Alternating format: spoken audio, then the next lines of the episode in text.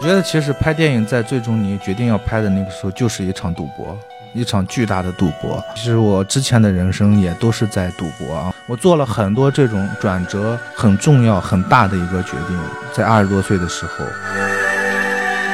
因为我觉得婚姻跟爱情是两码事，婚姻跟爱情也不能混在一起去寻找。就大家为什么会对这种事情如此的简化？好像说，呃，结了婚等于找到了爱情，等于不孤独。那我们真实的感受在哪里？因为我们即便结了婚，即便这个婚姻导向了爱情，我们仍然会有迷茫和非常切身的孤独的时刻。那我们要怎么去面对这样一种真实的情绪？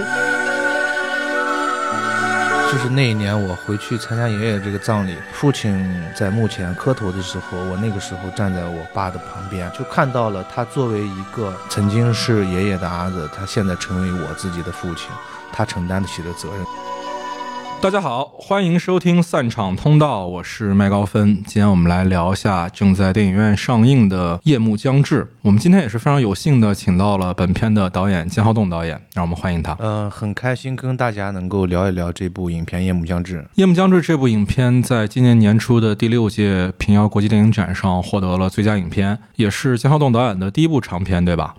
嗯，对对对，是的，嗯应该是不是今年，因为已经二零二四年了。哦，对，已经二四年了，对不起，对不起，应该是二零二三年，我还停留在过去。其实是属于二零二二年的。对对对对对，这个各方面复杂的因素啊，其实大家也能在影片当中窥得一二。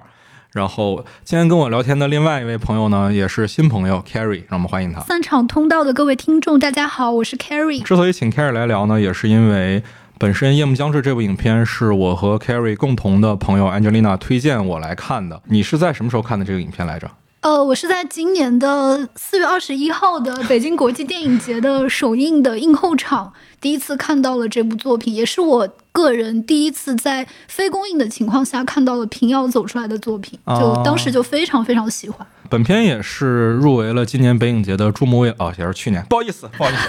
本片也是入围了去年的北影节的注目未来单元，是吧？然后还拿下了最受注目导演。啊，对对对对对，对，其实我也很好奇，就是当时你是怎么知道《夜幕将至》这个电影，然后决定要去看的？当时我原本的计划是从周末，因为我是一个在校学生，这时候是不是可以强调一下是北大的学生？对，我是北大的，非常受到北大电影协会以及戴锦华老师影响的一个北大的学生。然后当时本来是计划从周末开始就是密集观影，然后就去影迷群里收了一张，因为我之前知道呃这部作品在平遥获了奖，然后当时一看到有票，赶紧就冲了，然后应该就是提前两个小时收到了票，就立刻冲到了这个映后场次。对，那我们今天在讨论影片本身的情节之前啊，我想先跟两位来聊一下，说我们如何向观众朋友们去推荐这部影片。这个问题感觉好像是对我来说聊创作，好像是我还能聊很多。这个我也对，就是除了确实是除了结展之外，我们也没有在别的地方放映过这部电影，所以这次真正的能够在院线全国公映，我觉得就是除了影迷之外的观众也能够看到这部电影，是我之前没有经历过的，也是我一个一个非常大的一个期待吧。就是跟这些生活在每个地方的普通观众，他们看完电影是什么样的感受，我也很想知道他们的想法。嗯嗯嗯，你推荐的理由可能就是希望大家看完能跟你有更多的交流。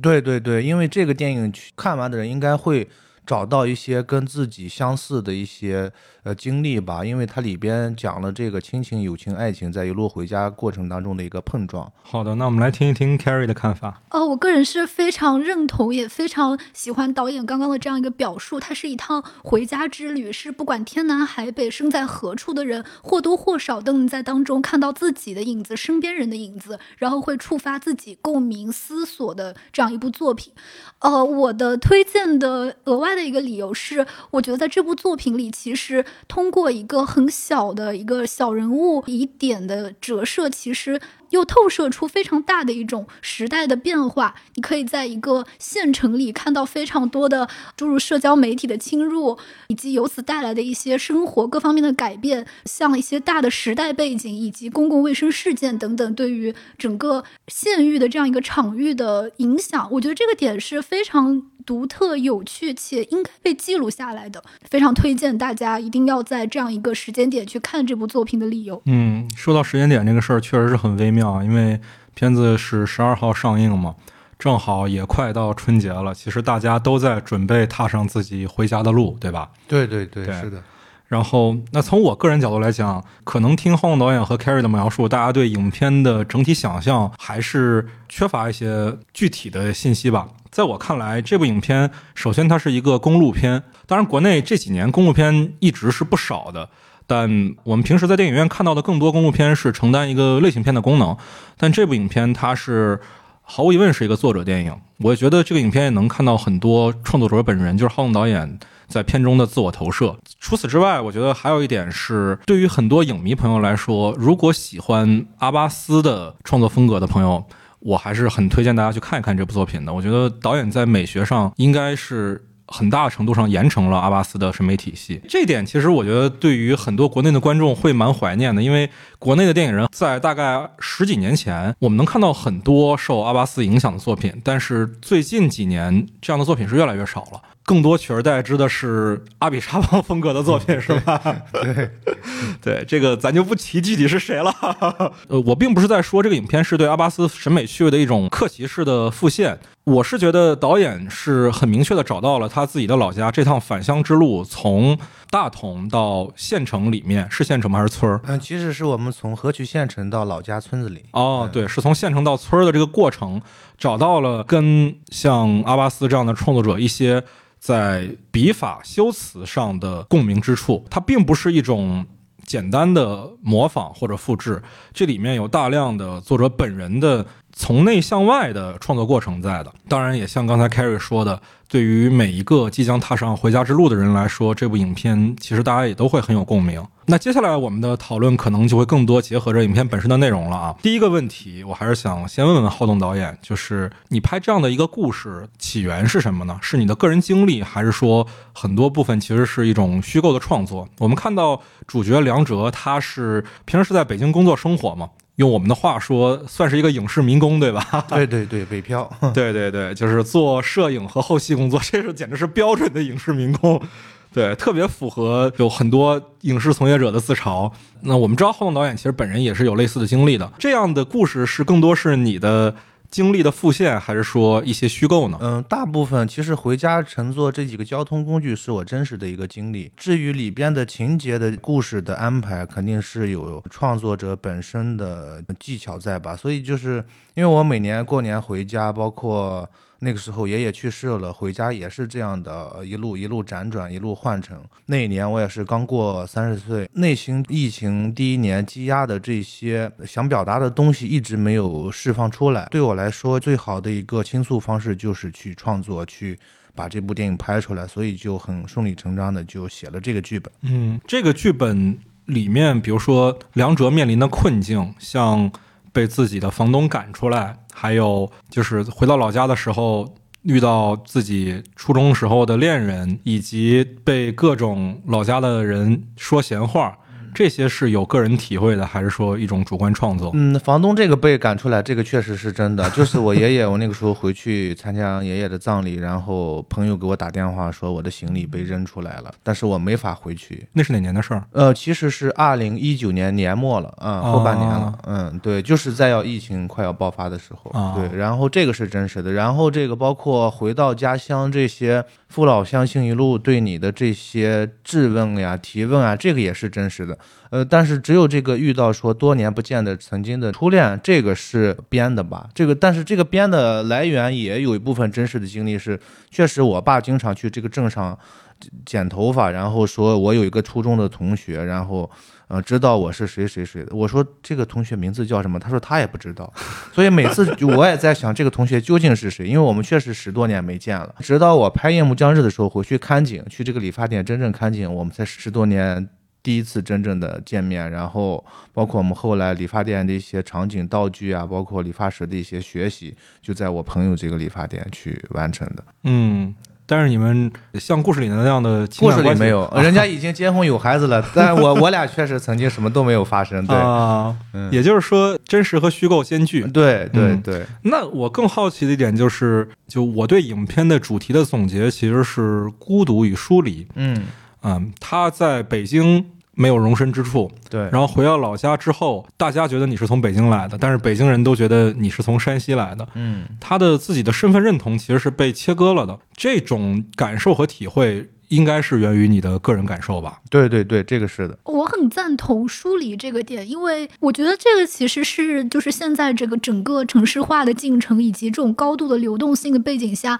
很多人都会有的体验，就是你到一个地方，你既不属于你在的地方，你也不属于你来的地方。以至于你在北京的时候，你在老家的时候，你都没有办法找到那种完全的归属感。这个我觉得捕捉的是非常准确的，而且我觉得一定可以带给很多共鸣。嗯，提到归属感这个事儿，我觉得是一个很有意思的话题啊。我跟我父母聊天的时候，我最近同学怎么样，或者认识了什么新的朋友，他们很容易就会问说对方是哪里人，但有的时候他们问完了，其实我也不知道。就我发现，好像大家的思维方式在当代已经有了一些变化，好像大家并没有那么关心说你是从哪儿来的了。起码从我的个人感受上来说啊，好像在北京这样的一个环境里面，也许在我父母的那个时代里，他们会很依赖于你是从哪里来的，这能说明很多问题。但好像在当代已经不具备那样的符号意义了。但我还其实是一个特别传统的人。我听电影展的那个策展人林旭东老师，他看过《夜幕将至》，应该是他跟一个朋友说过，说看完我的电影，感觉我像那个第五代导演拍的电影，就是比较老。我的电影确实没有那么新。他说第五代的意思就是说我还是说踏踏实实在讲一个故事，没有炫技的东西。我没有讲这个人在北京的那些生活啊，疏离的北京的格格不入的生活，而是他回到家乡，家乡的这些景呀什么的，就跟过去那个时代。感觉跟九十年代都差不多，除了有微信支付是吧？对对对对对。所以我觉得很有意思的一个点是，其实一开始在公交车上，大家问他说：“你回来过年？”他当时说的是，就是也不知道走不走。然后后来遇到老同学之后，说的是有可能十来天。然后后来说我可能不走了。对，他一直在犹豫。对他其实也有一点点是慢慢的，终于降落到自己故乡的这样一个地方，有点。更多的找到一种和故乡的一个连接感，也是在整个回家的这个路程当中的。嗯，就是落叶飘向根的过程也是反复的，也是摇摆的，对，也是充满了一种不确定和漂浮着的感觉的啊。好，那我们接下来来聊点技术性的话题啊，就是影片，我个人感觉是一个五段式的结构吧。一开始是是那个中巴。然后是小金的大卡车，然后是理发店的部分，再到小面包，最后摩托车。小面包和摩托车，一般我们讲到公路片啊，要么是没有明确的场景关系的，嗯，你感觉它能有十几二十个场景，要么呢，可能就不是做公路片了，就是比较明确的三幕剧之类的。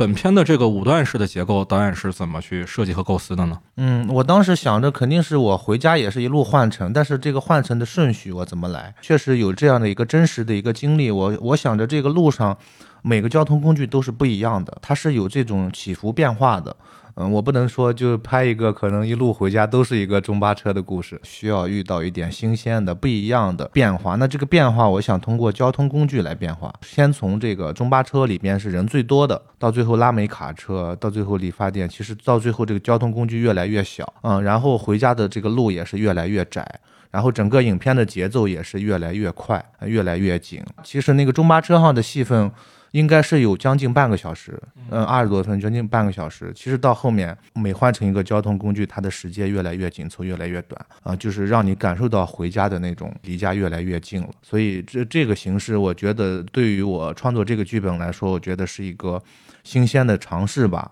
嗯，所以说这个也是让我很兴奋的。当时我还没有看过这样的电影，就是一路换成这么多交通工具啊，每个交通工具上又有他遇到的不同的人和事儿嘛。嗯，就我们能想到有类似的作品，其实全是类型片或者喜剧，就是被迫换乘。对对对对，嗯，而且就是导演刚才提到有一点说，场景之间就是时长是越来越短的。嗯，这块说到摩托车那一段，我是很喜欢你的那个设计，就是。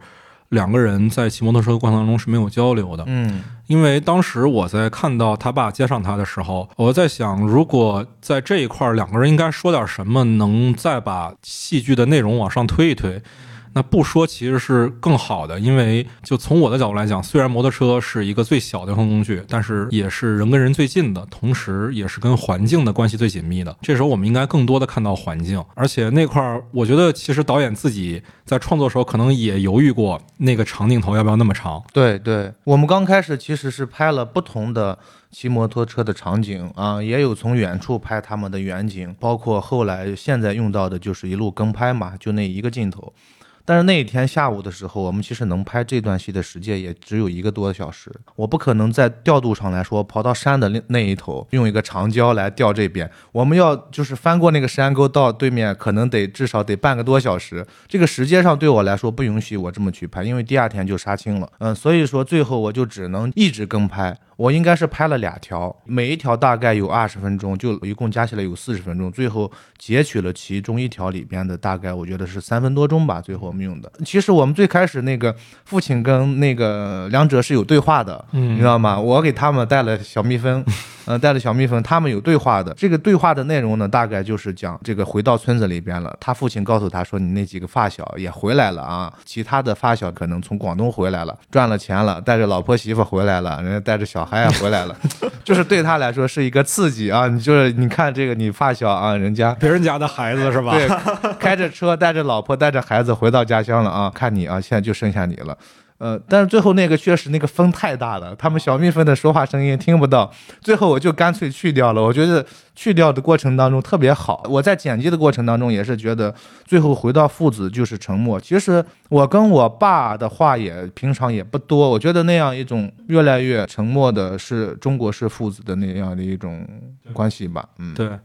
但是我现在在想啊，我们就闲聊，抛开我们现在既有的结果，如果你把比较听不清的声音放上去，就是不让观众听明白说他们在说什么，我觉得也可以是一种很有意思的处理方式。就是比如说像阿巴斯特写的那个最后，嗯，他故意假装说我们的录音机出了问题，而不让观众听到那两个人说了什么。其实他都录到了，但是他就是不放，嗯。反而我觉得也会挺有意思的，挺有谐趣的。嗯嗯嗯，对，那样可能是说看到他们确实用嘴唇在交流对话，但是没有声音。但是我们那个确实是那个长镜头，它离得没有那么近，对于他们细节的那个东西看得没有那么清楚，所以最后还是没有用这个对白的声音。我其实刚刚设想了一下，就是你说的，呃，大家有一个嘴型，然后但是没有声音，我我会想到它可能配上是风很大，然后整个周围的环境就是相当于人声被环境音给吞掉那样一种感觉。嗯我觉得我设想一下，觉得可能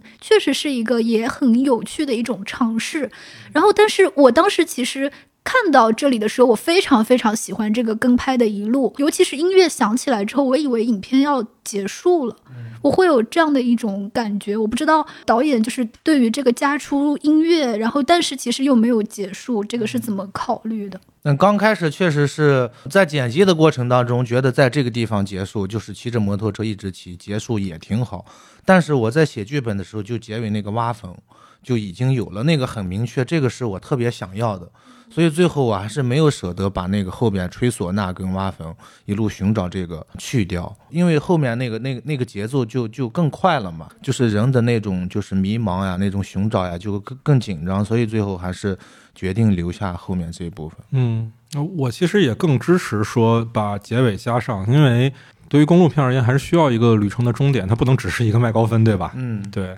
而且很有意思的一个设计就是，我们看这个影片会觉得他一路是要回家，但是影片最后的终点是落在他去爷爷的坟墓上。这个设计当时反正是让我觉得啊、又意外又觉得合理。而且在那一块儿，他彻底失去了一切能定义他身份的东西。在剧作结构上，我觉得这块儿也是很有意思的。对，因为这个确实也是，就是那一年我回去参加爷爷这个葬礼，所以这个对我当时来说就是感触非常深。在那个时候，父亲在墓前磕头的时候，我那个时候站在我爸的旁边，看到他的头发变得越来越少，越来越白，就看到了他作为一个曾经是爷爷的儿子，他现在成为我自己的父亲，他承担得起的责任。就我感觉我在三十岁，我很想去承担起那个家的重任啊，责任，扛起这个重担。但是在我三十岁的时候，我我似乎有一种无力感，我很迷茫。所以就那个时候，我觉得这个对我来说，结尾那那一段，我觉得很重要。嗯，因为我的爷爷也是前几年去世的，那时候我们家里人其实都有心理准备啊。嗯处理的过程其实还是挺平静的，但是真的到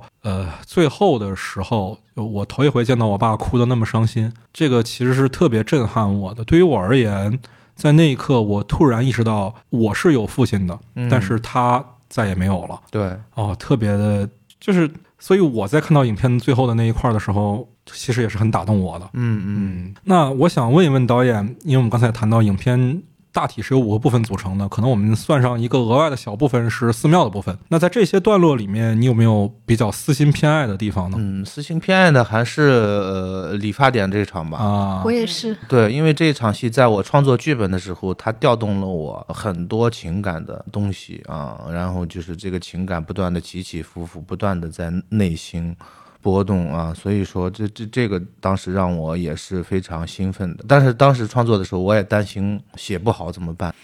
但是我对他又充满了信心啊，想去把这这场戏写好。当时我们影片最早在开始的时候就选了一首歌，一听这首音乐就会让我想到理发店这个场景。那个音乐是最早是王菲的一个音乐，叫《微风细雨》。我们所以我们这个音乐换过好几次，所以我就听着这个音乐，我戴着耳机，然后去写的这个剧本。在敲键盘的时候，敲字的时候，我满脑子都是那个理发店的所有的环境和场景和画面。所以当时写这个戏，我也是非常激动吧。嗯，这我还是挺意外的，因为刚才你也说这是虚构成分最多的一段，嗯，反而是你最有信心或者说最有冲动想把它写好的一段。因为我在那个疫情第一年，就前半年在老家的时候，我写了一个理发师的一个剧本，就是一个理发师遇到一个顾客，他们有长达十二年的情感，那两个都是男性。写那个剧本，我还没有从那个剧本里走出来。那个故事是两个男性的嘛？夜幕将至回家的这一段路途当中，我我特别想给他加入一个男女情感的部分。所以最后我觉得，呃，把它换成女的理发师。但这个女的理发师呢，又是我确实是曾经我真的有这么一个同学啊，我爸跟我讲过的，就很多原因结合到一块吧，嗯、写的这个故事。嗯嗯，其实那一段也算是影片有一些争议的片段吧，嗯因为我也看到一些观众对于这一段的算是质疑。嗯，我不知道说你在之前的映后路演的过程当中有没有遇到过观众直接去跟你表达对这一段的不满？啊，映后的时候还没有，映后的时候大家都还是对这个印象最最深刻、最打动大家。啊，大家还比较客气。嗯嗯嗯，对，因为上次我来看片的时候你也在嘛，嗯。当时就有两个女生对这段提出了一些意见。嗯，但提着意见，他俩也是在来看之前先看了豆瓣的评价，嗯，所以说现在很多观众去看电影，先会去看他的好的、不好的评价，因为那个你已经先入为主了。对，那是个标签的对东西。对对，嗯。对，其实我是虽然我们节目是一个电影评论节目啊，但是我还是比较希望大家在进电影院之前，尽可能的不去了解这个影片一些相关内容，哪怕我觉得有一个点是很重要的，就是我觉得如果你不知道海鹏跟梁哲之前有过一些年轻时候的情感关系的话，我觉得看那段会更有味道，因为你会不断的去观察他们两个的。人物背景的变化，他其实并不是说上来就告诉你两个人曾是初恋的关系，而是缓缓的把这个信息给交代出来。我觉得这个缓缓的信息其实是不带预设去看是最好的。对对对是的。我喜欢这种意外的惊喜。我其实，在北在北影节看的时候，我当时就觉得这个片段可能会被拎出来讲两句，嗯，但我个人是非常喜欢这个片段的，因为我觉得它是有一种刺痛感在里面，但是这个刺痛感是很真实的东西。与其说，呃，可能会有人讲说，你你不应该写这样一个男性多年之后回到故乡，还有一个曾经的恋人痴痴等待，你不应该有这样的一种描写和想象。但我觉得，与其说是他们一个人对一个人或者两个人之间的情感，不如说是他们的这个相遇是一种。现在和过去的相遇，大城市和小县城的相遇，以及海鹏对于如果自己当时高考考出去了。走出去了，这样一种另外的一个可能性和自己当下境遇的这样的一种碰撞，我觉得他其实是承载了很多东西。然后梁哲和海鹏他们这两个人其实也分别代表了一群人，一群走出去又回来围城里的的和围城外的，一个想出去，一个又回来了。对，我觉得它的意蕴是非常丰富的。我不认为应该用一种简单的什么所谓的想象、所谓的书写去直接简化这样一个场景，它的味道非常丰富，这也是我我自己会最喜欢这个片段的原因。嗯，我在看这段的时候，会让我想到一些美国战后的作家，像卡佛耶茨或者卡波特的那种小说，他们往往描写的是曾经对生活有过幻想、有过期待，但是当他们的美国梦破碎之后，如何去面对自己生活的落差的这种感受。那种感受在海鹏的孩子推开门进来的时候，我觉得那是完成了的，是很明确的。其实上次我们交流的时候，女观众其实也提过意见，说为什么要把海鹏设成一个已经离婚的人物？是不是说觉得离婚了才会有人物火花的空间？但我觉得其实不是这样，这只是在告诉你，人家这几年也有自己的生活而已。对对对所以对，我其实也是很喜欢这段的，而且这一段从电影制作角度来讲，它也更细腻一些。其实这片子里面大部分的戏是在交通工具上嘛，对其实很难展开调度的。对但是在这个环境里面，我们能看到梁哲从一开始躺着洗头，到后来不愿坐意着洗头，对对对，不愿意面对海鹏，他低着头坐着洗，而且给了一个非常微妙的特写。我们既看不清梁哲的表情，也看不到海鹏的脸，我们能看到的是手抚摸过头发，呃这个味道我觉得是很对的。我我说的夸张一点啊，就是大家可能觉得我这期节目会提到很多大师的名字，就不是说我在过度的吹捧这个影片，而是它在技法上确实让我想到了一些布列松的手段，因为布列松很爱拍手的特写。嗯，对，我不知道有没有受到这方面的影响。我看布列松的电影非常少，啊。也是就去年才看了一两部布列松的电影，啊，所以就是完全 对，也是一种暗合，只能说嗯巧合。对，哎，关于这个片段，就是因为我其实今年在万马才旦导演的资料馆的回顾展才看了《塔洛》，就我一开始看的时候，隐隐的觉得理发店这场戏可能会像之前的一些更经典的或者其他一些更熟知的作品里出现过，然后后来果然就是在《塔洛》里看到了，然后我当时会觉得，其实这两个场景。感受情绪也不完全一样，但是好像隐隐的又有那么一点点的可以对照的地方，就是一个非常自立自强的一个女性和一个有点懵懵的、不太会表达的善良的男性，然后他们在这样一个湿漉漉的、滴滴答答的一个场景里，只有他们两个人这样一种感觉。我不知道导演就之前在创作这个片段的时候有没有受到比如类似塔洛或者其他作品的影响。呃，没有，因为就我刚才说过，我写过一个完全是一个理发师和顾客的故事，就在讲他们从相识十八岁到三十岁十二年的一个跨度啊，通过发型啊。见证了时代和人的一个变化，从十八岁轻松少年，然后那会儿流行那个烫发，杀杀马特是吧？对对对，流行杀马特、锡纸烫，我同学，啊然后到三十岁，头发变得越来越短，成了寸头。所以那个故事侵入了我对就是理发这场戏创作的很多的影响吧。包括我，我为什么当时要写这个剧本呢？是因为我上学的时候确实遇到一个理发师。嗯，就我后来经常去他那剪头发，我后来去了新的环境，到了新的那个煤矿工作，就你又要换到一个环境，找一个适合你发型的理发师。每换一个城市，这个在我这么多年北漂的过程当中，对我的影响蛮大的。所以那个时候疫情爆发，我我在家终于有时间可以静下来去完成我曾经想创作的这个剧本。所以说我把那个男性的细腻的东西移到了这个夜幕将至里边，我把它换成了一个男女视角的一个故事吧。嗯，就我们刚才其实也聊到说，梁哲对于海鹏而言，很多时候它是一种大城市的符号，因为在本地人看来，他就是从大城市回来的人。这点其实也不单是海鹏这个角色，我们能看到片子当中的所有的父老乡亲对都有。而且这个有一个很微妙的地方啊，其实我第一遍看的时候是没有注意到的，就是这些父老乡亲们在跟梁哲说话的时候，会跟他们跟同村的人说话是完全不一样的状态。他们跟梁哲聊天的时候，特别喜欢聊大格局的东西，尽管他只是一个在北京的影视民工，连特朗普这种事情都要问问他。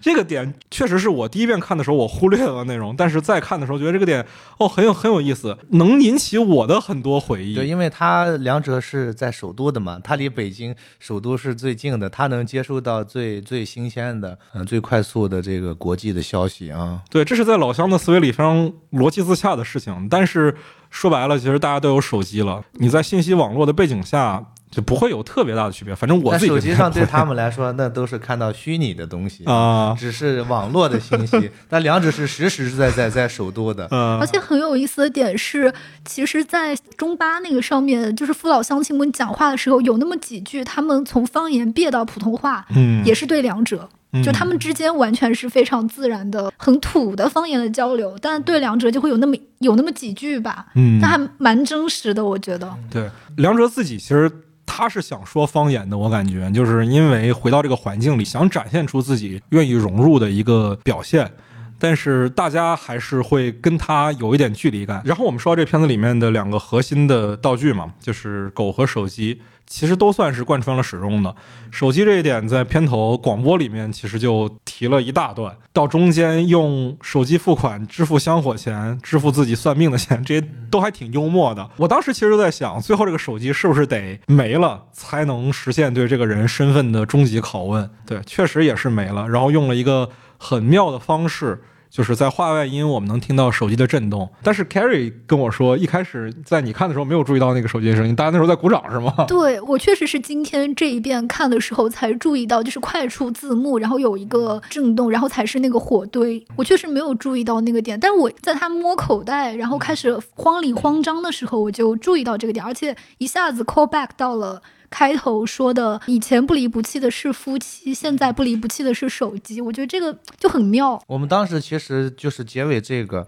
手机我，我还想给他拍一个特写来着。他一直在找最后一个镜头，然后就手机在一个草丛里边，然后亮着灯，是对，亮着灯，然后那个手机一直在骚扰电话，这催款的信息一直震动，但是那个手机的电剩下百分之一了，然后那个手机一直震动，一直震动，就是在震动你的心，你知道吗？在一个荒荒草堆里边有一个。现代化的亮着屏幕的手机，剩下百分之一的电，一直打来的是催款的电话，嗡嗡嗡。但最后那天我们来不及拍，但当然我觉得没有这个镜头也很好，但是有这个镜头可能就交代的太实了啊，就太满了，所以我最后就说那干脆就来一个震动声音，我不给这个画面了。嗯，这结尾其实挺第五代的，确实有点第五代的感觉，因为我现在很少看到什么影片是在一个画面上出字幕，但是这其实是第五代非常常用的一种手法。嗯，我特别喜欢。我之前拍那个光芒也是画面，呃，我看我距离光芒拍夜幕将至已经有五六年了。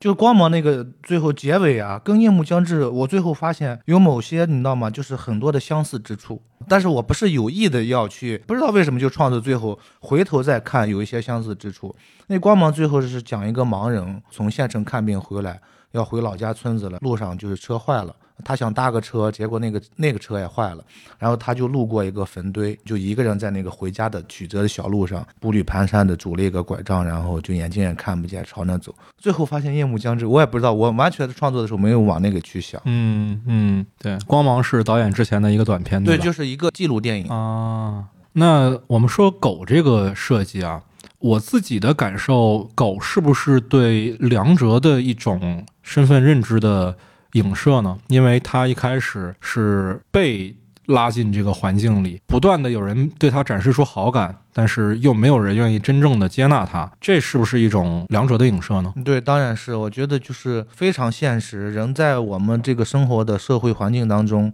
嗯，可能大家都喜欢你，或者是认可你，但是真正你需要帮助的时候，大家可能都躲躲得远远，就跟这只狗一样，它看上去非常可爱，大家都很喜欢它，但是最后落到这个说谁真的能够去养它的时候，别人都没有了，不要了吧，嗯。嗯，那啊，这事儿其实是 Carrie 跟我提的啊，有一个很微妙的点，就是我们能看到他这一路是获得了很多东西，然后在结尾的时候都失去了。但是 Carrie 跟我说，他第一遍看就注意到一个事儿，是海皇送他的东西。在不知道哪场戏的时候就消失了。嗯这个我其实是有两种想法的，啊，一种想法是说，因为他最后总要失去，我们分层次的失去是把这个过程给拉长了；另外一种就是拍他爸来接他那场戏的时候，道具没准备好，所以那场戏相当于是一个穿帮，他才不在那儿呢。我不确定是哪种情况。这个问题确实你们问特别好，就没有人还注意到这个细节啊，这个是细节当中的细节了。嗯我粗剪是有一百二十分钟的，我们到最后上映拿到龙标定剪是剪掉了将近半小时，所以就是说从理发店出来之后呀，我们大概剪掉了至少有十五分钟的戏。啊、他又跟那个叔叔啊，在路上边走边聊回家的那个过程，所以那个时候我们是他有提着这个海盆送他的这些东西的，到最后我就都剪掉了。我觉得那个时候就是他离开理发店的时候，那个东西已经不重要了，人的注意的东西、情感都在他俩这个人身上啊，在这个山河的环境里边，所以当时就剪掉了。当然说，我那天也有一个观众跟我聊到了这个，就私下里他说，可能送他的礼物也失去了，就是他会给人留下又有很多猜想。嗯，这本来送给他的，他最后为啥没有了呢？是不是对他抱有的这个希望也彻底的断了，嗯，熄灭了？呃，还有这个可能，也当然这这这是从想象的空间来说，但是我们现在剪掉之后呢，那我也可以告诉观众，我有我自己的解读，那就是他把他的那个东西放到他的行李箱了，因为一路回家拎着那种小箱子太多了，他直接放到自己的行李箱里边，这也是能说得过去的。这个我觉得不是穿帮，因为到最后，你想如果提着那个红色的袋子又在坟墓前，包括那个到坟墓前，我那个行李箱也是没有拿的。因为他绑在了父亲的摩托车上，我觉得我没有去必要去拍这个了。所以说，如果说硬要去解释，这个也是解释得通。如果说另外一种解读啊、它是有想象的空间啊。我当时看的时候，第一反应是，就是是一种有意无意的，可能东西太多了，这几样就算了吧，就有一种有意无意的遗弃。然后后来也有想到说，我自己的感受是，两者这个角色其实对于婚姻还是有一点隐隐的焦虑。面包车上他们也有提到说，帮你介绍什么山西师范毕业的女友什么之类的。我觉得有没有可能是正好搭了这个车，就也送礼物，啊，借花献佛送掉了。但我确实觉得就是有也有非可能落到常那个小面包车上。对，也有可能 是无意的就落掉了。他要是主动送的，这也太渣了。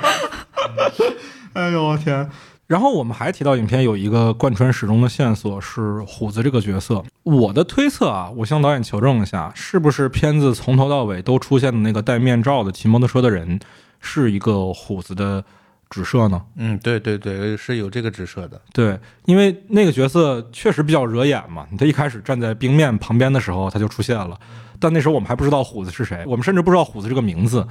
然后我们一点点听到虎子的故事，这个角色又一直像幽灵一样的陪伴在主角身边，你感觉他一次一次的超过了主角，走在了前头，但是又一次一次的回到主角身边，再次超过他。我我当时看的时候，我觉得这角色应该是有一些幽灵的意象在的。那这个角色又是怎么去设计的呢？因为影片其实大部分都很现实主义，只有在这儿用了一点超自然的东西在。当然说我们去解读它是虎子的这个灵魂啊，幽灵的意象，它不是那么现实。但是这个人确实又实实在在从你身边经过啊，我不是说把他拍的拍出了那种什么超现实的感觉啊，嗯，拍摄手法完全没有那种感觉，只是说这个人物会让你想象到有一点那个超现实的东西。所以就是我也想让他在回家的这个一路上啊，你看这一路上又换成这么多交通工具，又遇到小狗，然后又有这样的一个人物戴面罩的人不时的在他身边出现。我只想让他回家的这个路上呀，不是说一个人啊，我想给他增加很多调动的，但是每一个细节又有它的作用和意义。也就是说，这个设计其实更多是从观众的观影感受上出发的。那、观影感受再加上我确实有它的作用和意义，就是这个小胡子的这个，嗯，我是很喜欢这个设计的，因为就是像你刚才说的，它是一个纯粹的现实主义的拍法。我们这几年确实看到了很多，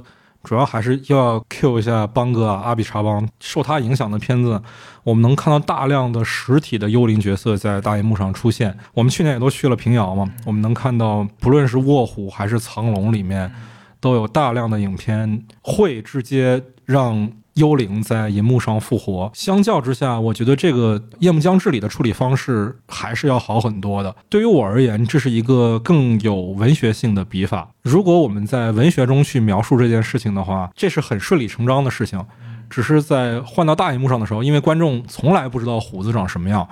这个逻辑可能要拐个弯儿才能想到，但想到的时候，确实会觉得这是一个很微妙的笔法。我是很喜欢这种会有余味的电影的。对对对，因为我今年去平遥做那个卧虎单元，去年去年去年啊，对去年 啊对去年还活在这个 过去里。对对对，然后呃，我我跟那个其他几位评审，包括陈丹青啊、黄轩啊，他们看片，确实卧虎单元有很多这样的，对，就是金色简方也是就是就很。很阿比查邦啊，对对，太棒了。所以里边只有一部是现实主义题的，就伊朗的那个叫《空网》，有打动我的地方，也也是就是说，他为了能够娶这个女孩，跟这个女孩在一起，他不惜去犯罪，去这个网上啊非法捕鱼啊。甚至把自己妈妈给他的金手镯卖了，去为了他的婚姻。这我我曾经就我拍《夜幕将至》也是，我妈就那个时候没钱嘛，要后期要出钱，我妈把自己的金手镯卖了。我当时看到这个细节就打动我了。最后其实。我们做评审讨论的时候，虽然说其他人都给这个金色茧房是给了最佳影片嘛，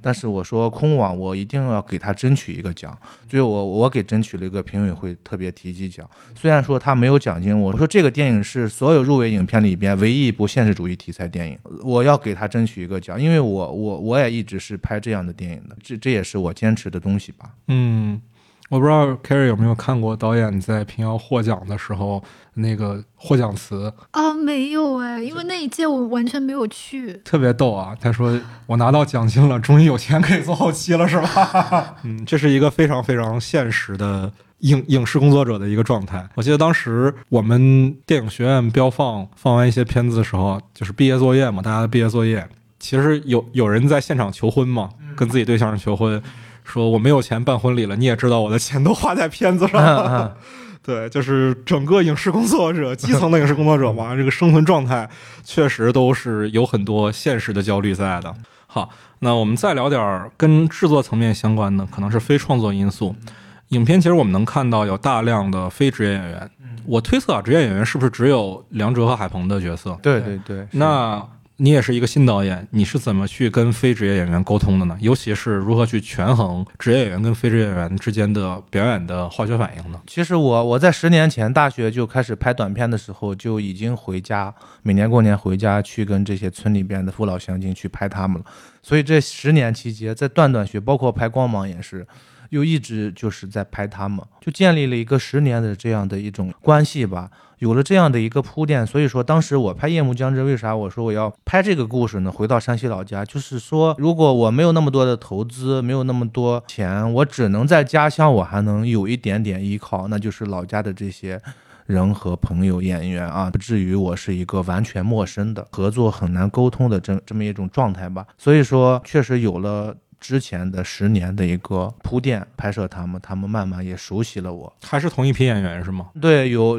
有两个重要角色，就上来给他递烟的那个啊，呃，一直在门口站着跟他抽烟聊天的那个，包括后来小面包车上穿羊皮袄那个，这都是光芒里合作过的演员，他俩当时的表演就很精彩。我说这次我还要用他俩。因为他俩已经对我已经比较熟了。其实很多年轻导演去拍这种非职业演员的戏啊，他们是完全找来陌生的非职业演员，你去跟他去合作拍，你没有那样的一个铺垫的关系的一个积累，你拍出来的东西确实就很生硬。我觉得是这些非职业，你是要长期的跟他去前期做很多铺垫的工作的。嗯嗯，相当于是先成为朋友，再成为工作伙伴。对对对对，我回了老家，就是天天跟他们聊天，就很熟了。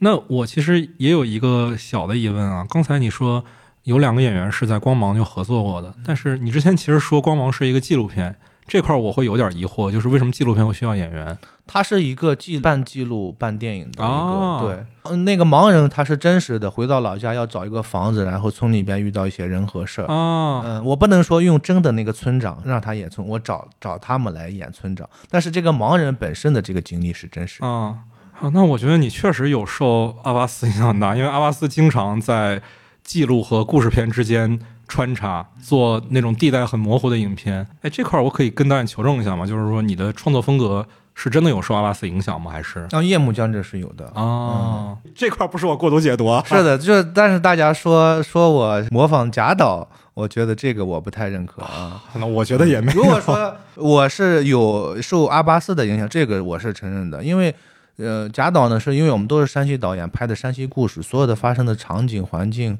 我们的乡音都是山西的，这这个是有共性的。嗯，而且可能看起来制作体量都不大，是吧？对对，我我也没有觉得跟贾导有什么创作方式上的联系啊。贾导一般不说了，这说跑题跑得有点远。我还是很喜欢贾导的，只是这个确实不是我们今天要讨论的重点。那我们说回到创作方式这件事儿，我们就要聊到视听语言。就我刚才为什么会说本片在我感受上看起来很像阿巴斯的电影？一方面是这个故事本身，一个在大城市生活惯了的人回到小乡镇，在文化上会有冲突，会对他造成疏离感，会影响他的个人的自我认知。这个事儿本身是非常非常阿巴斯的。我们在《随风而逝》、在《樱桃的滋味》、在他那三部曲里面都能普遍的看到。另外一方面是在视听语言上，我觉得也很像阿巴斯的一些作品。你比如说他在小军儿的卡车上长镜头的两人对话，我想起来阿巴斯有像《十段生命的里程》，就我们也都知道阿巴斯的作品里面有大量的车戏，嗯嗯，都是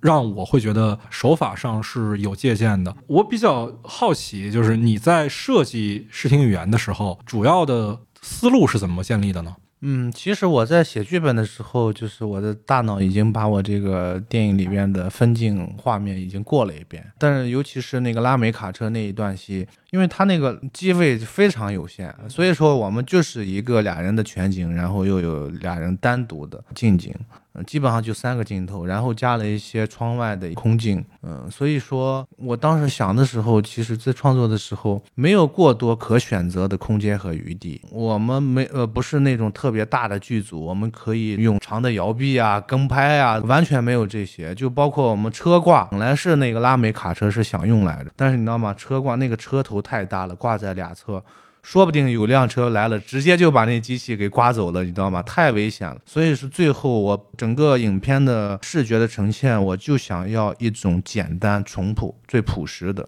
最简单的方式去呈现。我最后去掉了那些所谓的技巧呀，啊、花里胡哨的东西。嗯，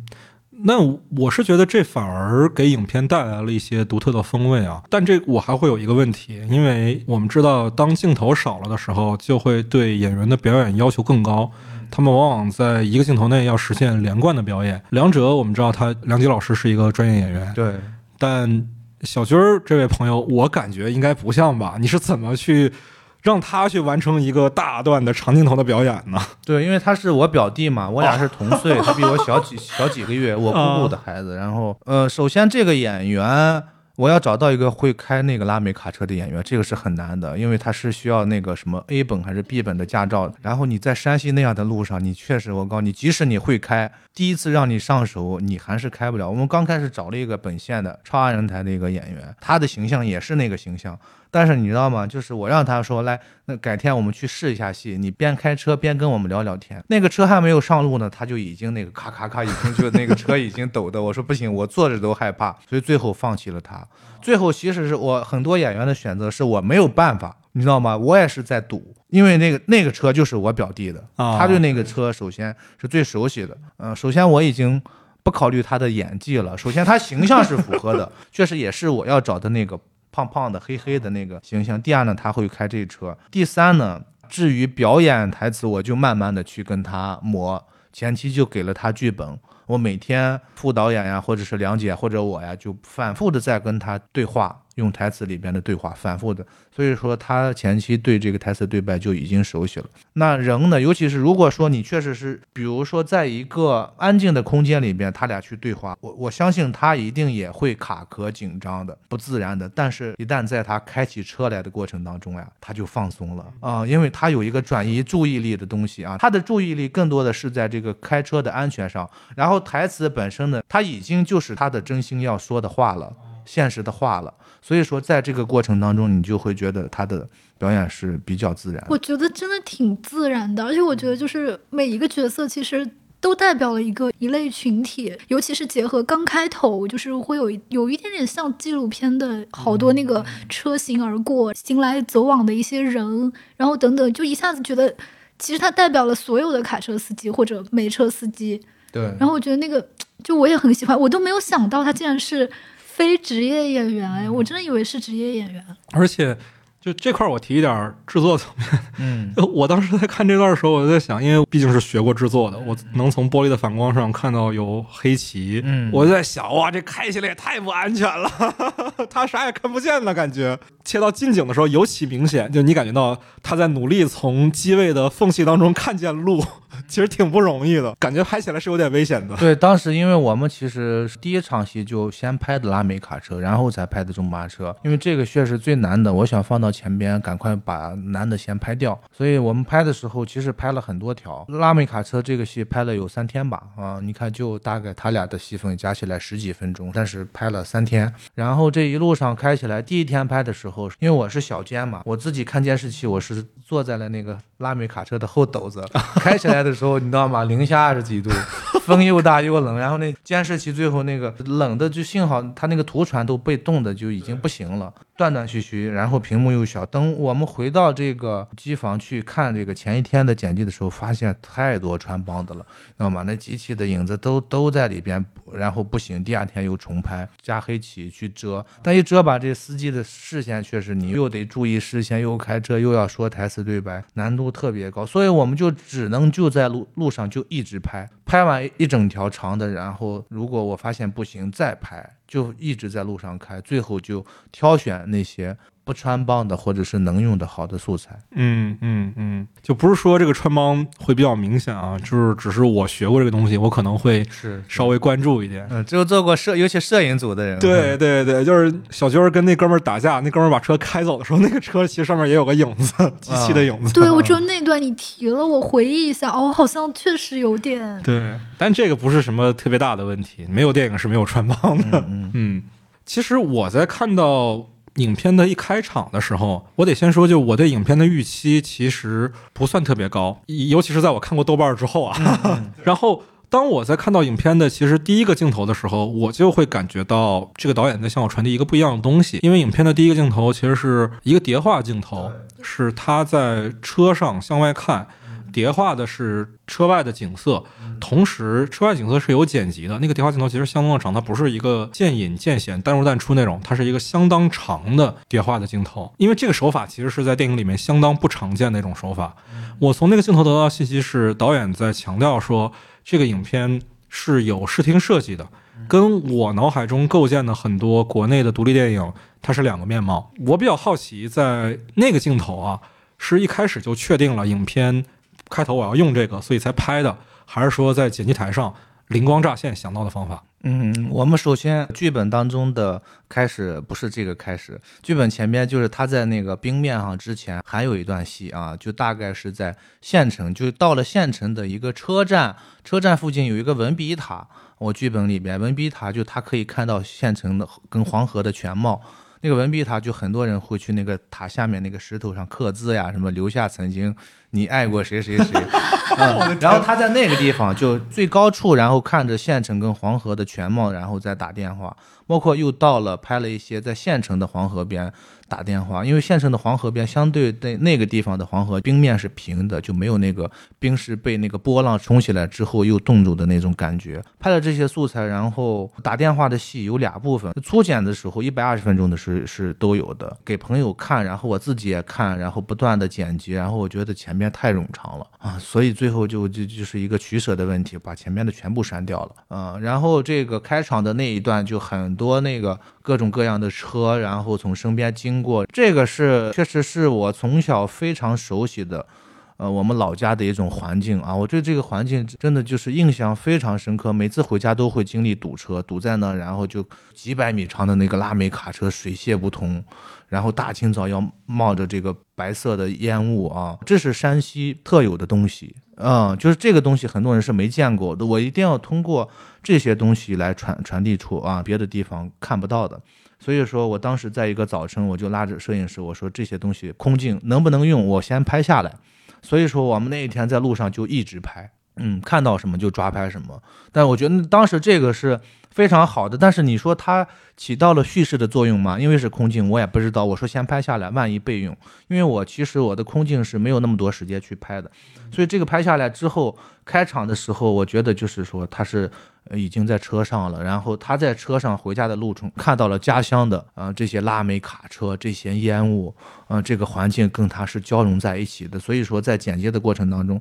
一开场我就想要这样的画面，非常有冲击力的画面，先把我给拉住。带入进去，所以说最后也是剪辑不断的调整，包括后来又加了，其实我们是加了一些新闻广播的，嗯，就是能够体现这个是疫情时候发生的，包括也有一些。著名的喜欢的导演去世的一些新闻广播，包括科比啊、马拉多纳呀，但最后我们这个全由于这个祭神的时候全部让去掉了啊，就是这些广播就不能提到这些，就觉得太太灰暗了，所以就一个是开头的这个，包括那个结尾的吹唢呐的快剪，那吹唢呐跟寻找狗的那个快剪。这个是我剪辑过程当中不断尝试，然后又有灵感的最终的一个结果吧。嗯，我今天第二遍在看影片的时候，我在想开头这个东西确实比较像是后期的时候想到的方法，因为我其实不太确定，就是他那个车的镜头应该是从后面的素材找的吧？就是一开始做叠画的那个镜头。嗯，对对对，是从后面的找的。对对对，因为如果说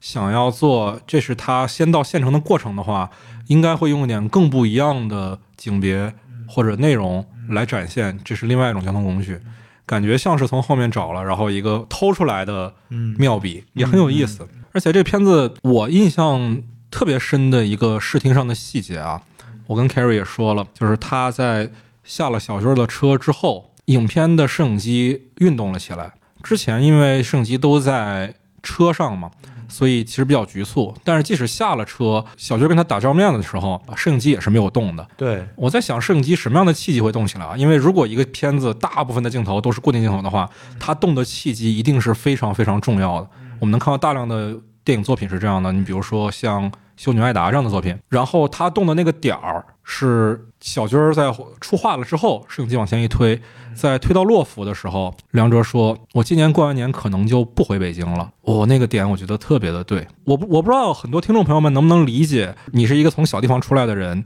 啊，在一线城市生活其实是象征了一些事情的。即使在一线城市生活的代价很大，有时候这个象征也必须要维持住。但你的脆弱也是需要展现的，又不能展现给中巴车上的那个氛围里面。所以这一步摄影机推的这一步，其实是他在心理上向小军儿。走的一大步，呃，这个点当时是非常触动我的，就是我也是在北京生活的，然后经常我家里人也会说，哎呀，不如就回来吧，你这个节目在哪儿不能做呢？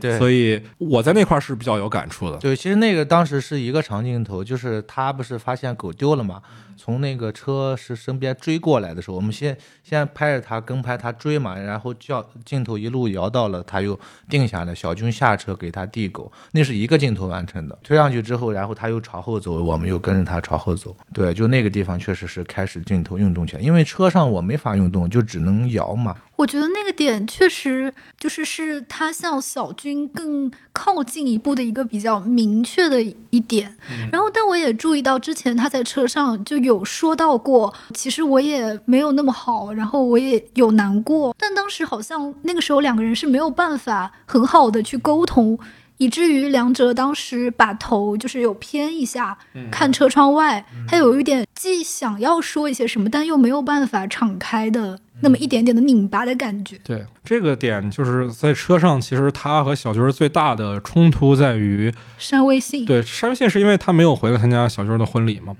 这个事儿也是很有意思的一个观察，就是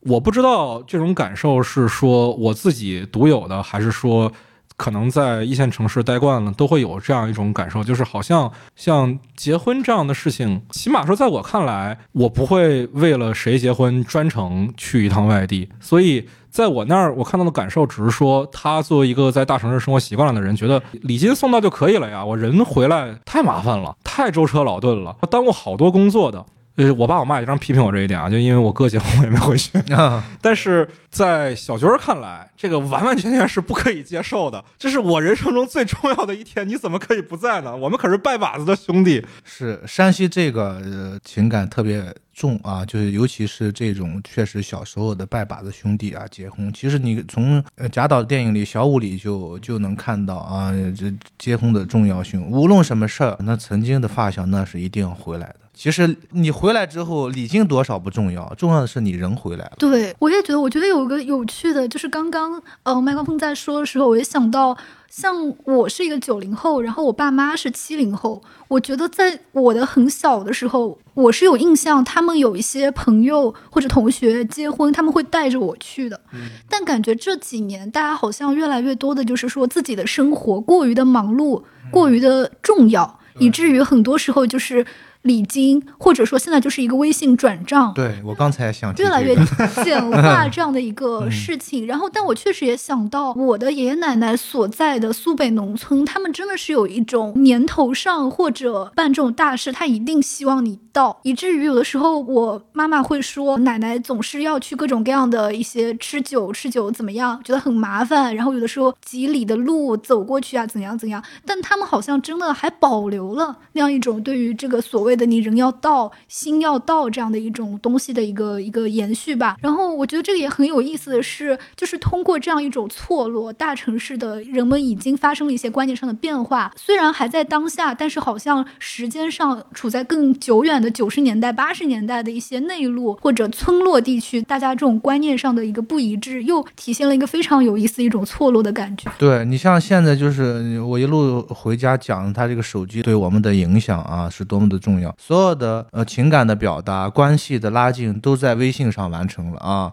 就是说你结婚，我给你发一个结婚的邀请函，然后电子制作的，然后我给你发几句祝福的话，直接礼金一转，然后就完事儿了。人可以不去，但是在过去那个时代，在我们老家农村，你知道吗？没有这些，人与人见面是非常困难的。那结婚就是一次真正的聚会，这个对他们来说非常重要。就是他们真真的是不在乎说你给了多少钱，说了多少祝福，人到比什么都重要。嗯，在你的创作中，其实梁哲为什么没有回去的原因是没交代的吗？但你在心里是怎么给他设计的呢？我们在北京工作，有时候就是你就是走不开啊。啊，就是像我刚才说的那样，就是习惯了一线城市的节奏，觉得结婚这件事情没有那么重要。不是不重要，是比如你在一个公司上班，朝九晚五，每天去打卡，不是可以有些是随时想走就走的，你知道吗？就包括我那会儿毕业去煤矿工作，每天下井都要刷脸打卡的。就那个时候，你知道吗？我回家过年，那个时候不给我们放假，都要在煤矿。我说我不行，我刚毕业第一次来煤矿工作，我从来没有在家没过年的时候，我必须回家。包括那个时候我奶奶去世了，我跟队里边的队长请假是非常之艰难，你知道吗？太难了。我最后跟他确实是我说我奶奶去世了，我必须得回去，要不然别的原因啊，我告诉你什么这这不不会让你准假的。嗯，导演刚才有提到说自己大学毕业以后有过一段下矿工作的经历，嗯，当时是怎么下这个决心呢？因为我确实也没有听说过大学生毕业以后会选择这个方向先进入社会的。因为呃本身学的就是这个采煤的这个专业啊，所以毕业之后正好煤矿招聘，所以我当时这个机会也也很难得，我不可能说一毕业我就拒绝了这样的一份工作，然后直接我就非常自信的我学采矿的直接到北京去影视公司，不可能。我我清楚的认知到自己是不可能这么顺畅的，所以我说一定要我先去煤矿工作一年，一是煤矿工资不错，赚到这个钱呢，我想作为我启动自己第一部电影的一个资金，然后在这个下班之余呢，我又可以去写写剧本，过渡一年，然后再去北京，我觉得我是有收获的，我是有有一点底气的。嗯，那我还挺意外的。导演其实本科专业学的跟电影就不能说是毫不相干吧，也可以说是完全不搭边儿，是吧？嗯，对。那是你是什么时候决定说要把电影导演作为自己职业规划当中的目标呢？呃，当时我记得我开始喜欢电影，开始买 DV 去拍的时候呀，正好那一年学校有一个 DV 大赛。啊、也是大学的时候发生呃，的。对，大学的时候有一个 DV 大赛，然后我当时就报名参加了，当时拍了一些长片、短片、纪录片，然后就好几个就一起报上去。但当时我报的时候也是，我就觉得是重在参与，因为我们学校别的专业的学生，人家有已经拍的特别好的了，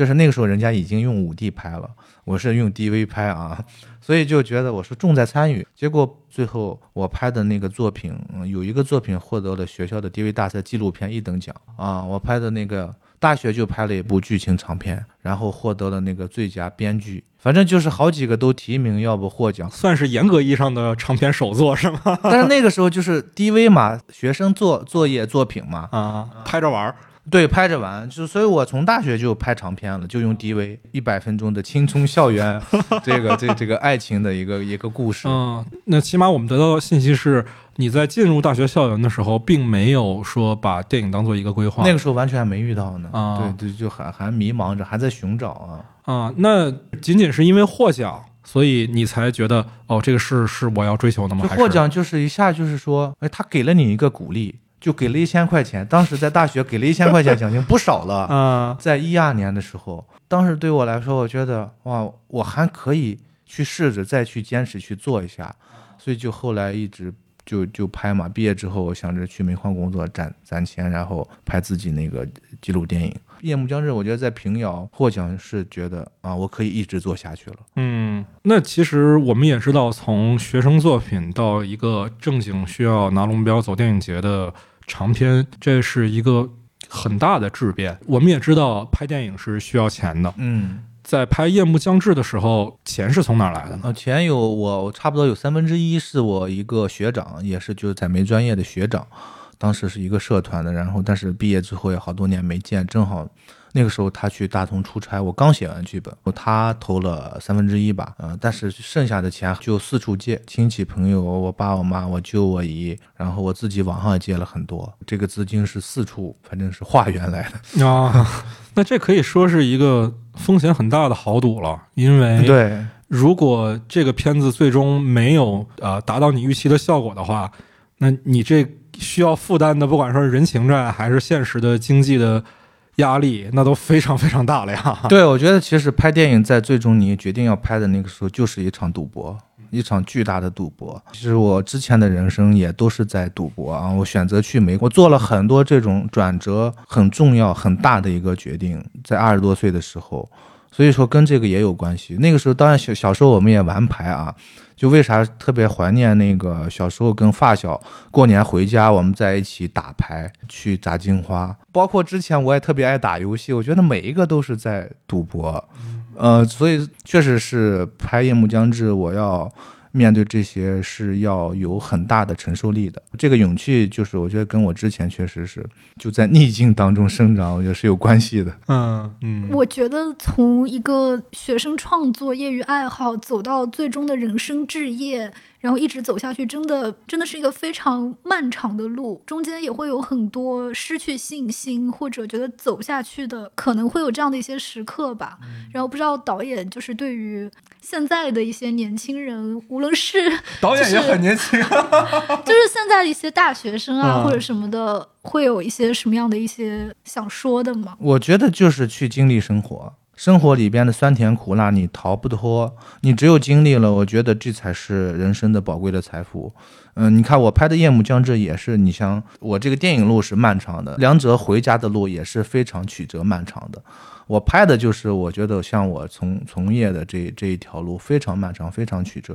至于结果是什么样，梁哲也找不到家，他也很迷茫，我也不知道。所以说，但是电影对我来说，就是我可能想去寻找答案的一个探索吧。嗯，哎，这个很有意思，因为我们见过太多导演，他们拍电影的目的是给观众公布一个所谓的他们心中的答案，嗯但是其实蛮少有导演会把创作的过程视为一种探索的。嗯嗯一般电影导演是喜欢带着答案上路的，这跟可能小说家、画家不太一样。因为小说家、画家，我们见过很多人写着写着或者画着画着就完全把自己的一开始想要的东西给换成另外一种东西了。但是电影导演很少有这样的，一般好像没有说十足的把握，大家不会开机。对，其实你想一想，就是我我这十年，然后你那个时候，谁能想象到我学采矿，最后现在还能拍出一部电影来？最熟悉我的人，包括我自己，我都想象不到。我觉得我能去做的，就是去把握好这个过程，去做好这个过程。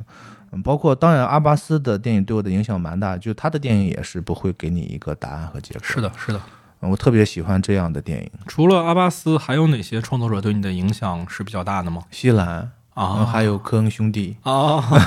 西兰其实我们也能看出来一些。对对对对对。对科恩兄弟的，其实那个那个戴头套那个人，我觉得那那是我对也是看科恩兄弟的电影，因为写过一个西部片，啊，就是在拍《夜幕降之》之前写了这个剧本，就是带这个剧本去路演，呃，然后创投一分钱也没找到，然后决定拍《夜幕降之》。啊，还是回到作者风格的创作上，不要搞类型片那些东西了，是吗？对，因为那确实那个投资比较大，不太好找钱。是西部片嘛。哦，受到西兰的影响比较大。但这时候就来了北京之后，就开始真正进入电影这个行业，开始大量的去拍摄、看电影。嗯，嗯，跑资料馆对吧？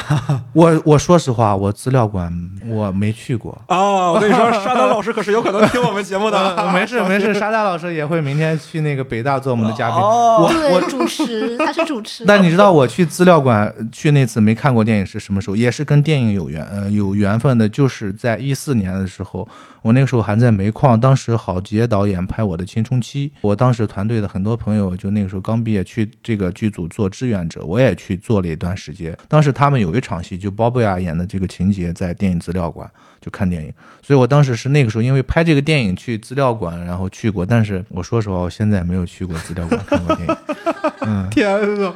好的，好的，好的，以后有机会可以尝试。资料馆放电影，好，我们说回来啊，说点对外地观众友好的话题。啊，对，我们刚才有聊到西兰，就是我刚才一想，其实我们私下里也聊过，说你是很喜欢野梨树的，对，但是我很不喜欢野梨树。嗯嗯其实我看《夜幕将至》的体验比野梨树要好很多啊。嗯嗯一方面是它的片长短了一半，嗯，我觉得这是一个正常电影该有的片长，拍三个小时，嗯，这个能反正能扫射到一片导演吧，但是嗯没关系啊，嗯这是个人取舍。嗯另外一方面就是，虽然都是靠大量对白支撑的影片，但是至少《夜幕将至》里面的很多内容我是能共鸣的。但是嗯野梨树的讨论，不管说是对宗教的讨论，还是说那样一个我觉得有点酸腐的、不得志，甚至有点愤世嫉俗的青年作家那个形象，嗯，在我心里，我其实不太喜欢那个角色。嗯那我比较好奇，说你受野梨树影响比较大的部分主要是什么呢？呃，首先说不同之处啊，就是《夜幕将至》，我觉得我是采用了一种平视的视角，我跟这个男主是一样的，我既没有仰视，也没有俯视谁。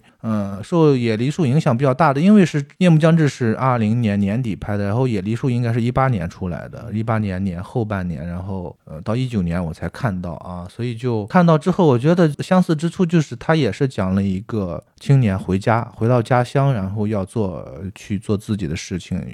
然后想实现自己想做的事情，遇到了重重困难啊，他一步一步的去解决这些问题。可是这些东西，我觉得对我创作《夜幕将至》是有影响的，包括他也是讲土耳其他的家乡的小镇吧，嗯，然后我也是回到了我的家乡。你刚才提到视角这一点，其实是很有意思的，因为我觉得毫无疑问，西兰在这个片子里确实对角色是有一个俯视的意味在的。嗯像我刚才说的，我不喜欢这个角色，其实是他的意图，嗯他没有想让你去喜欢这个角色。嗯嗯，对，但这也对我的观影确实造成一些障碍。就是如果一个角色我既不喜欢他，我对他也不感兴趣，然后还要看他说三个小时的话，哎呦，这个确实是。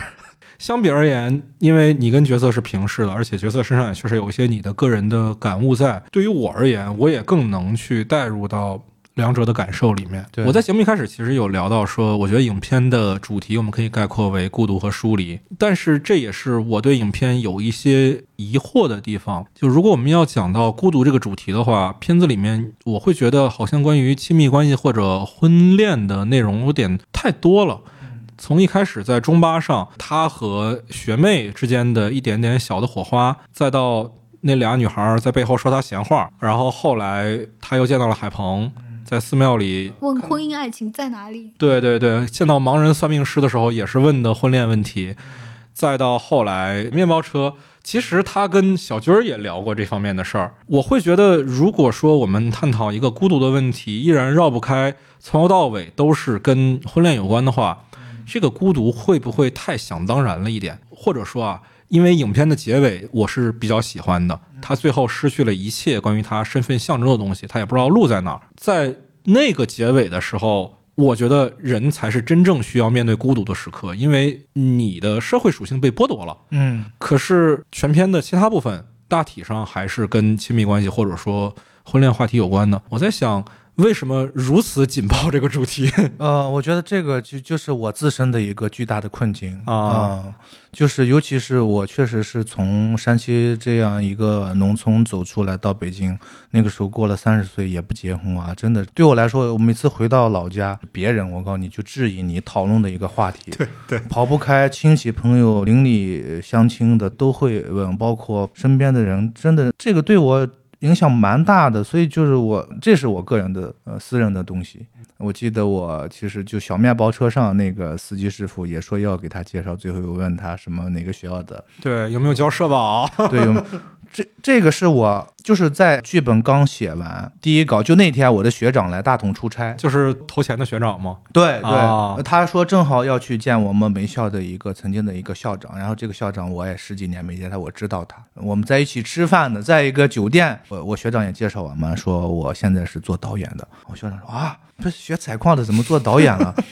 然后就开始问我，你知道吗？就是跟那个司机问他的话一模一样。这个是我在改第二稿剧本里边，当时就吃完饭之后回去，立马我要我要加进去，你知道吗？就这个校长开始问啊啊，你结婚了吗？你现在收入怎么样？你完了加我个微信啊，给我发一下你收入多少啊？我身边有一个什么，他这个老师的女儿，然后研研究生毕业，然后跟我同岁，怎么怎么问我家住哪，有没有房？真的把我审问了一遍，审判了一次，你知道吗？当时我觉得我这个我一定要加进来，所以改第二稿剧本就毫不犹豫啊。那我比较好奇导演本人对这个话题的态度是什么？是说你只是受环境的影响，还是真的你也为婚姻这件事情有焦虑呢？有焦虑，有焦虑，真的有焦虑。其实你看我做电影这个事儿，我也不求我有多大的事业上的成功和收获，一直在做。我就很知足了，嗯，确实是在北京这么多年，我真的我老家的发小都都结婚了，那没没有三十岁就还没结婚的，我身边的北京的朋友也今年基本上都结完了，就剩下我了，就这个确实是我我的一个巨大的焦虑。哦。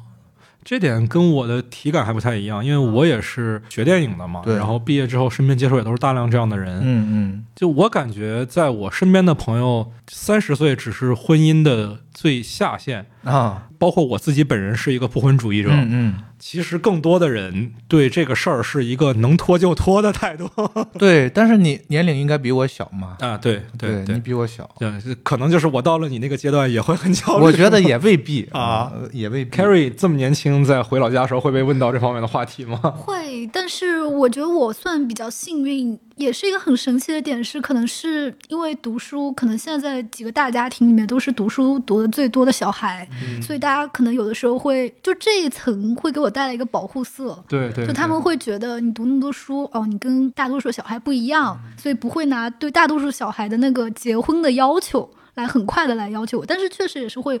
被问到的，然后关于我其实也有一个，我想起来，我当时在北影节看的时候，看完之后，我跟旁边有一个观众就是有一些简短的交流。当时我们有说到，说他在那个问盲人算命师的时候，问说婚姻爱情在哪里？我其实觉得这句话问的我不是很舒服，因为我觉得婚姻爱情是两码事，嗯，婚姻完全不等同于爱情，婚姻跟爱情也不能。混在一起去寻找，包括其实我觉得像影片中两者所经历的，包括我们现在所经历的这种催婚啊什么什么的，其实它也是建立在一个把婚姻爱情混杂且简化起来的一种观念的基础上，社会文化观念的建构和一种。一种手段的运用吧，我可能说的有那么一丢丢的过分。那没有，我觉得非常的对，对 对，所以我自己也会。你要说完全没有对这种事情有任何感受的话，也是不可能的。但我也会在经历身边的朋友的一些焦虑也好，一些嗯好的坏的经历也好的时候，我也会觉得有一些困惑，就大家为什么会对这种事情如此的简化，好像说，呃，结了婚等于找到了爱情，等于不孤独。就为什么会有这样的一种简化的认知？那我们真实的感受在哪里？因为我们即便结了婚，即便这个婚姻导向了爱情，我们仍然会有像梁哲那样的一种不知道路在哪里，去往何方，手机在哪儿，自己的身份在哪儿，仍然会有这样的一些迷茫和非常切身的孤独的时刻。那我们要怎么去面对这样一种真实的情绪？我觉得这个也是我自己的一些困惑吧。对，你看海鹏那个角色，结了婚有了孩子，不一样，还是要面对自己的困境吗？对对，就是我，我也真的就我一直也在渴望，也在也在这条路上一直往前走，但我也不知道我这个婚姻或者是爱情，它是未来究竟以什么样的方式出现。啊、就像我拍这个电影，做任何事情，真的我对这个结果我我无法想象，嗯但我我又很渴望。嗯，对嗯嗯。刚才 Carrie 其实提了一个很有意思的事儿啊，就是你因为书读得好，在老家获得了一定的免催婚特权，这个事儿特别有意思，就是。我我其实也是，因为我念的是电影学院，我学的是摄影，大家会觉得啊，艺术家、大导演，好，那你有你自己的生活，我们可以理解，就好像你在获得某一些打破传统的特权的时候，是需要你先证明自己是配得上这个特权的。对，但同时其实你也会经历一些代价。嗯就大家会像梁哲那样，大家会觉得你是北京来的人，或者你是读书多的人，于是好像就你不会难过，嗯。然后你不需要什么，你不会孤独，大家会有这样的一种预设，所以你会在回老家的时候，愈发在这样一些时刻感受到挺难受的吧，但是又没有没有办法被认可的一种难受。是的，是的，是的，就是说了也不懂，反正。对，对。其实就是说，嗯，拍电影创作，呃，创作本身就是孤独的。我我记得我在一五年就拍《光芒》的时候，那个纪录片采访过我说，电影就是我的另一半，好像电影一直在跟我谈恋爱，我可以对他倾诉，可以对他表达，然后他可以跟我交流。虽然说他不是那种。跟人一样跟你有来有往的互动交流，但是我觉得我去写剧本的时候，去把它拍出来的时候，这就是最大的交流。真的有电影可以一直陪着我，不至感觉不至于那么孤单吧。我又想起不久前我们在北大戴锦华老师给我们导上了黄蜀芹导演的《人鬼情》。人鬼情》这部作品在最后结尾的时候，女主角裴艳玲她说：“我把我自己嫁给了舞台。”大概是这样的一句话吧，就也是有这样的一种，既有一些无奈。但其实也会非常感受到一种欣慰和真正的那种灵魂共振的那种珍贵感，这也是非常有趣的。但又非常真实和我相信，其实也会有不少不少听众，大家会有共鸣的一个点。嗯，是的，我们台其实一直可能是受我个人的影响啊，就是在婚姻观上啊，整体的色彩都是偏消极的。就大家不太看好说能靠婚姻来获得爱情，能靠婚姻来对抗孤独。对我上一期节目的嘉宾说，我们聊年会不能停嘛，就是他说你永远不要相信一个企业的企业文化，企业文化比你的婚姻和对象都不靠谱。对这个话题，我相信导演在之后的创作中可能也会涉及到讨论。还有一个我很好奇的地方啊，就是其实你是刚才我们有聊到说不是电影专业的，而且有过真实的矿井的工作经验。我一直觉得非电影行业的工作经验对于一个创作者来说是非常非常宝贵的。你是真的在那个时候才会去接触到社会里的价值结构是什么样的。嗯那我还蛮意外的，就是当你有那样的生活经验的时候，为什么影片里面没有体现？因为在影片里面，我们看到的梁哲其实完完全全是一个我们通俗意义上的隐士民工，他没有说有其他的背景，而且你也没有在其他角色身上安插你之前的生活经验我觉得你可能看完觉得没有，但我觉得是处处都有的。啊。嗯，就小军这些角色呀，嗯，然后就是我身边的发小，就是在老家，然后他们靠这个运煤为生，然后因为这个煤矿的开采，然后老家村子搬迁，然后得到了一笔巨款，然后可以去生活过过得很好。啊，我我只是好奇说，就是你自己亲身下矿的体验，我相信有啊很多的人间百味、酸甜苦辣，这个东西呃，我我是那就单独写了另外一个剧本。哦，对哦，写过另外一个剧本，这也是我其实今年后来签签约那个宁岛坏猴子公司的一个原因，就是他们有一个小说是煤矿背景题材的。哦，浩东导演现在是坏猴子的签约导演，那我们也了解坏猴子的风格，以后可能是要做更多的类型片了吗？也不一定吧，我觉得，反正就是，嗯、因为这个题材就还是看你怎么去做呢。嗯嗯，那我们也聊到这个片子在平遥上获了奖，这个事儿本身是在你的预期范围里吗？还是说只是、嗯，没有，当时就觉得平遥能推到一月份举办，还能让我入围，哇，就那一年真是上上高香了，真的是。当时的观众反馈是什么样的呢？当时因为我们是你看一月十五号在平遥世界首映，因为我那天我记得是晚上七点半，正好是夜幕将至的时候，，对，因为在山西你知道吗？晚上不八点钟就没啥人了，你知道吗？冬天又那么冷，下着雪。小年那天我说平遥会有观众来看吗？我觉得担心，因为小城之春那个厅五百人挺大的，我当时就希望如果能有更多的人来看，我就很开心了。这是我担心是没人来看，结果那一天来的人挺多的啊、看完之后，然后大家也很热情，然后围着我要跟我交流啊什么的啊，我就当时就已经很温暖、很知足了。我觉得能有这么多人来看，然后大家好像喜欢的人还挺多，我就觉得已经这是我最大的收获了。所所以之后什么获奖我没想，嗯 因为我们也知道，就是去年年初的第六届平遥国际影展是相当不容易的。那时候之前是因为疫情的原因，所以二二年是没有办的，所以其实二三年是有两届平遥影展的。对对，在二三年年初的时候，那时候山西平遥也是非常非常冷的，而且因为刚刚解封嘛，大家刚刚不用扫行程码、健康码，对，那时候其实有大量的人还在生着病，所以真的能在那个时候办起一个影展，让小人之春这个厅焕发它的活力，我觉得是很难得的。对，很独特，你知道吗？就下着大雪，天气特别冷，然后大家在影院里边去看电影的那种热情啊，就是像外面下着鹅毛大雪，你在小屋里边啊喝着酒，然后吃着火锅那种，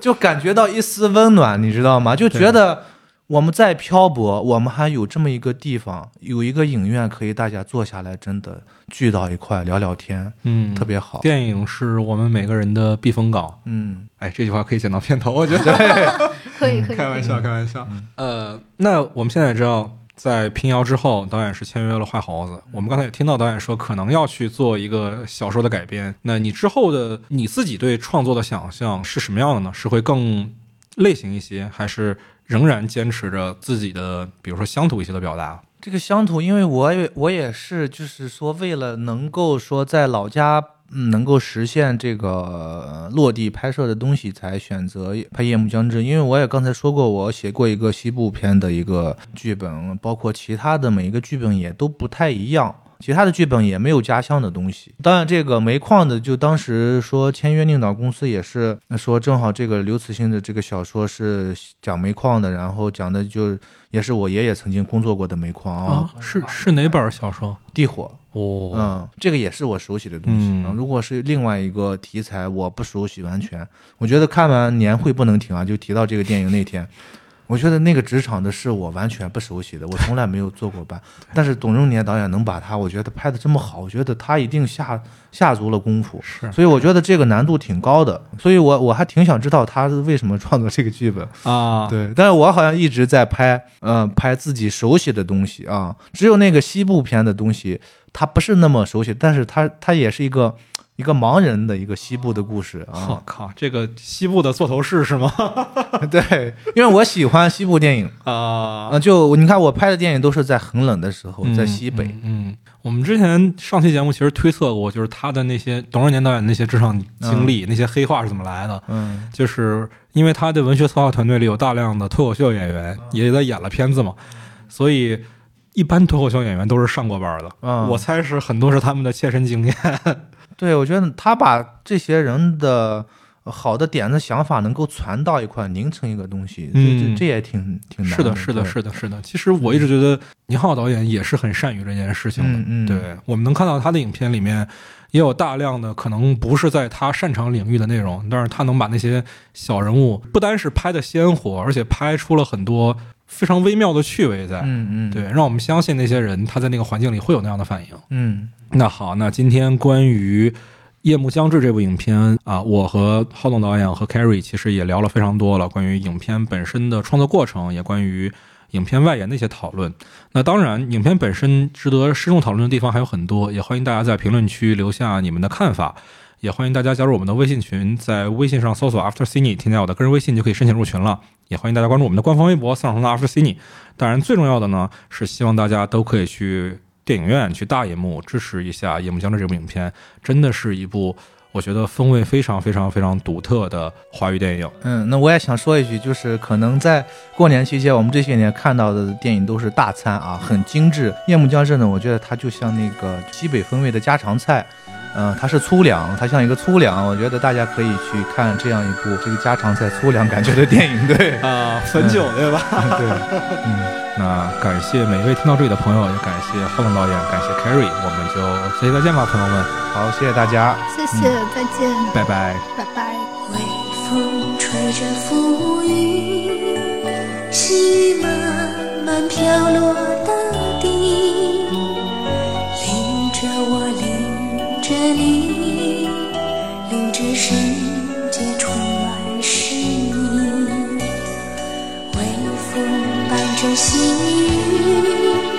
像